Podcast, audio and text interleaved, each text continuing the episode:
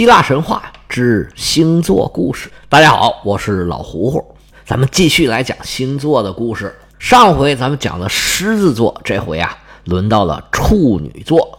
八月二十三号到九月二十二号出生的，属于处女座。现在很多人呢，对这个处女座是颇有微词，有很多星座呀，都被赋予了刻板的印象。其中一个最刻板印象的就是处女座，就是说处女座的人比较矫情。当然，其他星座也有啊，但是都没有处女座被人说的这么多，这么出名。有的人甚至为了不让孩子生下来是处女座，提前做剖腹产，这个我觉得就过分了。星座嘛，大家聊聊八卦一下，玩一下，这还可以。影响生活，我觉得大可不必。一个人的出生日期差了那么几天，就能差那么多吗？想改变命运的办法有很多，但是这个办法呀，跟其他众多的完全没用的办法是一样的，一点都不靠谱。而且这命运改变了，你知道是改好了是改坏了，所以还是多看书学习，少琢磨点那些没用的。闲言勾开，书归正传，咱们讲一讲这个星座故事。在希腊神话里面啊，这个处女座跟众多的女神似乎都有关系，很多女神呢都是处女的保护神。其中最出名的是奥林匹斯十二大主神的其中两个，一个是狩猎女神阿尔特弥斯，她身边就聚集了一些号称是终身不嫁的少女，她就带着这些女孩啊，经常一起打猎。当然，这些女孩呢，有的能终身不嫁，也有一些后来碰到心仪的对象就开始谈恋爱了。有时候阿尔特弥斯碰到这种情况，他就很生气，有的他没管，有的呢还加以惩罚。这些故事在希腊神话里还挺多的。另外一个处女女神就更出名了，那就是智慧女神雅典娜。雅典娜在这方面呢，没有什么特别出名的故事，可能因为雅典娜太忙了吧，她管的事儿太多，这些小事儿她就顾不过来了。虽然刚才那两位比较出名，但是呢，跟处女座联系最紧密的却是另有其人。在希腊神话里，被认为是处女座的女神，最常见的说法是两个。一个是正义女神狄克，还有一个是流星女神阿斯特里亚。这个正义女神啊，因为跟我们要讲的下一个星座天秤座，也叫天平座，这关系更加密切，所以这正义女神狄克的故事呢，咱们下一回再讲。今天我们就先说一说这个阿斯特里亚。阿斯特里亚这名听着挺耳熟，但是她到底干过什么？是谁？似乎又不太熟悉。阿斯特里亚在希腊神话里面呢是流星女神，同时她也是正义女神。其实希腊神话里面很多神呐，她就像人一样，有很多面儿。我们管她叫什么什么神，只是做一个标签儿。这么一说呢，认识起来就比较容易。但实际上，她就像人一样，哪怕你有了一个工作，你还可以有其他的工作，你还可以兼职，还可以干好多别的事儿。而且呢，你的性格呀、特点呢、能力呀。都有很多不同的侧面，所以希腊神话里面这些神呐，都是神人同形同性，他就跟人一样，有很多侧面是很立体的。其实像我们熟悉的很多神，管的事儿都很多的，远远不是一个什么什么神就能概括的。你比如说我们经常说的太阳神阿波罗，什么智慧女神雅典娜，其实都是很片面，他们管的事儿都很多很多的，远远不止名里面说的这点儿。尤其是这阿波罗，其实希腊神话里面啊，太阳神是另有其人。咱们以前讲过，是赫利俄斯，是专职的太阳神。而管阿波罗叫太阳神呢，是因为阿波罗又是光明之神，这属性啊本来就有点相似。到了古希腊的晚期，就逐渐跟赫利俄斯这些属性都给搞混了，就把阿波罗也认定为太阳神。所以，虽然古希腊有专业的太阳神，但是说阿波罗是太阳神也没什么问题。本来这神话故事啊，就是大家认可就可以。这些神话故事也是慢慢的演化出来的。所以我讲的这些故事啊，其实也有很多很多个版本，但是咱不能一一都把这所有的版本都说完了。咱们也不研究这个学术，知道个故事，知道个大概就可以了。您要是听到希腊神话的故事跟我讲的不一样，那简直太正常了，这个呀没有什么谁对谁错，更大的可能性是采用的版本不一样。就比如说咱们要讲的这位阿斯特里亚，他的父母是谁，就有很多很多种说法。不过呢，我就采取其中一种说法，说他是泰坦神科俄斯和另外一个泰坦神他的姐妹福伯所生。这几位神仙好像也都不是很出名，但是这阿斯特里亚有一个姐妹非常出名，也不是她这姐妹出名，是她这姐妹啊生了两个孩子，非常的出名。她的姐妹叫做勒托。如果您常听我讲的这些神话故事啊，肯定听说过这个名字。而勒托的一对儿女，你就算是没听过我讲的故事，你也肯定知道，勒托的这一双儿女是一对双胞胎姐弟，姐姐叫做阿尔特弥斯。弟弟就是咱们刚才说的阿波罗，而阿波罗作为光明之神，正是继承了他姥姥的这个属性。勒托的母亲名叫福伯，是光明之神。如果您听我讲的这个荷马史诗前边《伊利亚特》，您就能听到荷马史诗原文里写的叫福伊波斯阿波罗，意思就是福伯的后代。所以阿波罗继承这个光明之神的属性，导致他后来啊。跟这个太阳神都给弄混了。勒托在希腊神话里面呢是隐秘女神。勒托这名字本身就有遗忘的、模糊的、隐蔽的这个意思。虽然生了两个很厉害的子女，但是他自己的存在感并不强，没有什么单独的故事。关于勒托最精彩的故事就是生孩子的故事。这故事前面啊非常的俗套，是希腊神话里面一个惯常的套路。就是勒托被宙斯给看中了，然后俩人发生关系，又被天后赫拉给发现了。但是赫拉呢，又对宙斯没有什么办法，他只好收拾这个小三儿。赫拉派了一只大蛇，叫皮童，就是咱们这个编程软件叫 Python，追着这个勒托，让勒托一刻也不得安生，不停的往前跑。他在前头跑，这蛇在后头追，追的这勒托没办法，跑到海里去了。但是这些岛啊。都拒绝勒托登岸，因为谁也不想得罪赫拉。最后还是多亏今天咱们要讲的这位女神阿斯特里亚，她变成一只鹌鹑跳到海里，变成了一个鹌鹑岛，让她的姐姐勒托在这个岛上生下了一双儿女。这对双胞胎姐弟就是日后身为奥林匹斯十二大主神的两位大名鼎鼎的阿尔特弥斯和阿波罗。他变出来这个岛，原来呢。是一个漂浮在海上的岛，海神波塞冬从海底升起来四根金刚石的大柱子，这个岛才有了根儿。而这座岛屿当时叫做俄尔提奎亚岛，这个希腊语就是鹌鹑岛的意思。这也就是后世大名鼎鼎提洛同盟的总部所在地——提洛岛。这提洛同盟为啥把这个总部设在这儿呢？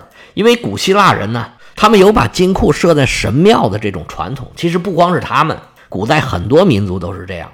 一方面呢，这祭司比较有文化，可以帮他们算账；另外一方面呢，觉得这小偷啊，当着众神的面他不敢偷东西。但是事实证明，好像这不是很靠谱，小偷好像不太在乎这个。而提洛同盟呢，他在这儿组织同盟呢，也是因为雅典觉得这儿啊是一个宗教的中心，而且离众岛屿比较近。在爱琴海的中间嘛，大家到这儿都方便。这地方又很出名，它为啥出名呢？就是因为是阿尔特弥斯和阿波罗出生的地方。他们把这几个神都放在一块儿崇拜，其中也包括咱们这位流星女神、正义女神阿斯特里亚。这是阿斯特里亚的故事。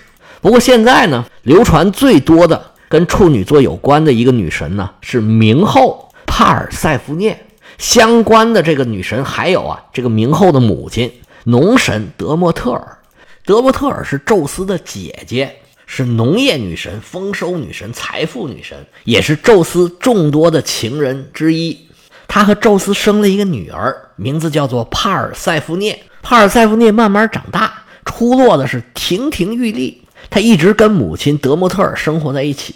每天跟一些宁芙小仙女在丛林里头跑跑跳跳、玩玩闹闹，过着无忧无虑的生活。但是姑娘大了，长得这么漂亮，自然呢就有人惦记。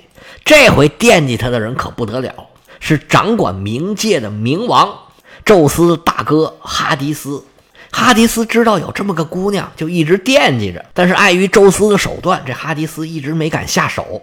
有一天，这哈迪斯就找到了宙斯。一上来就跟宙斯抱怨说：“你可倒好啊，占据了奥林匹斯山，成天是吃香的喝辣的，这么多神仙，这么多美女，可把你给爽坏了。你看看我，成天在冥界里暗无天日，这么长时间了，我连个王后都还没有。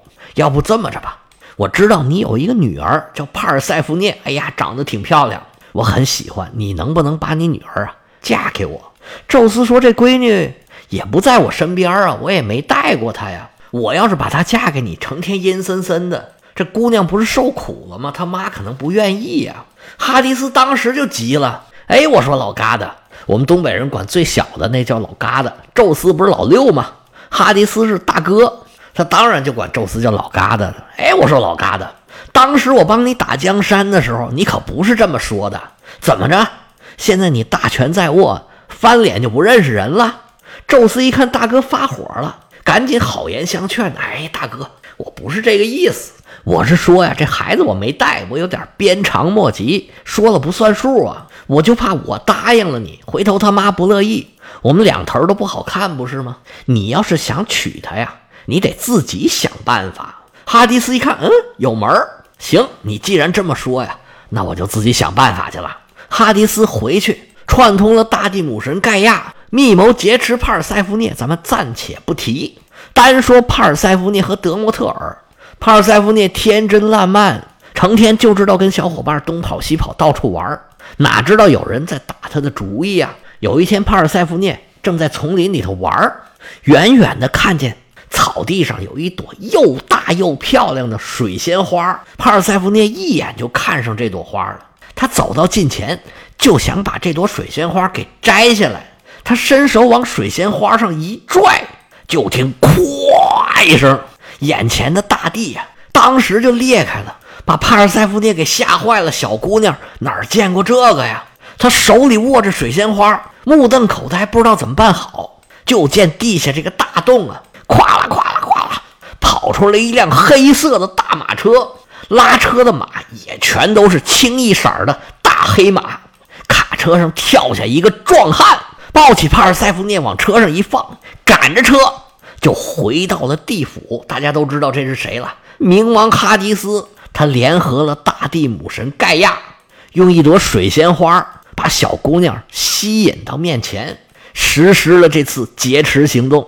德莫特尔找不到自己的闺女，是心急如焚呢。他到处奔走，打听女儿的下落，一连找了九天九夜，也没打听出来女儿的下落。直到他遇上了这赫卡特呢。是道路女神，不过她跟冥界呢也有很复杂的关系。到后来呢，赫卡特成了帕尔塞福涅的侍女。总之，这位赫卡特是个很复杂的神。赫卡特跟德莫特尔说：“你呀，去找太阳神赫利俄斯，他天天跟天上啊什么都能看见。”德莫特尔一听，哎，有道理，于是就找到了赫利俄斯。赫利俄斯说：“你直接来找我，我不就告诉你了吗？原来是这么这么这么这么回事儿。”德莫特尔一听就窜了，好小子，你个哈迪斯，欺负到老娘头上来了。于是他找到宙斯，说：“你呀，得给我做主，赶紧把我女儿给放回来，要不然我就让所有的谷物颗粒无收，看你怎么办。”宙斯说：“也不是我抢的，你找我干嘛呀？你要算账去找哈迪斯啊，你跟我这说说不着啊。”德莫特尔说：“你少废话，你这个神王是白当的，耍威风的时候就是你，办事儿了你跑了。”无论如何，你得想办法把我女儿给我找回来，要不然我让你好看。德莫特尔这边逼着宙斯交人，帕尔塞福涅被劫到冥府，是小脸吓得刷白。哈迪斯当然是好生的安慰，还拿了石榴给他吃，好不容易算是给哄好了。但是最后，宙斯还是派人跟哈迪斯商量说：“你呀，赶紧把帕尔塞福涅给还回去吧。”要不然，所有的谷物颗粒无收，那可就要了命了。哈迪斯是万般无奈，只好把帕尔塞夫涅还到了母亲的手里。德莫特尔见到女儿，百感交集，对着女儿问东问西，说：“你这些天是怎么过的？”帕尔塞夫涅一一的跟母亲都说了，还说哈迪斯对我也挺好的，还拿石榴给我吃。德莫特尔一听，大惊失色：“啊，拿石榴给你吃？你吃了吗？”“我吃了。”吃了六粒儿，德莫特一拍大腿，完！我这姑娘真命苦啊！因为命运女神规定了，吃了冥界的食物就不能还阳了。但是德莫特尔又实在是太厉害，那怎么办呢？最后达成了一个折中的协议。你不是吃了六粒石榴吗？那你每年就六个月待在阳间，还有六个月待在冥府。这就是帕尔塞福涅最著名的神话故事。其实帕尔塞福涅呢是种子女神，她冬天的时候埋在土里，夏天时候才发芽。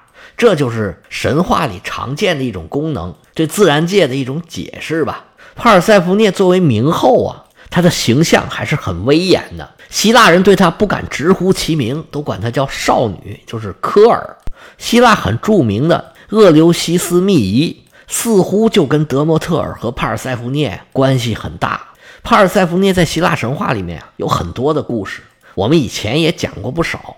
刚才这故事咱们以前也讲过，而她作为一个美丽少女的形象，让她和处女座这个星座。有了很紧密的联系。不过，跟处女座有关的女神还挺多的，像流星女神阿斯特里亚、正义女神狄克，还有幸运女神提克，也都和这个星座有点关系。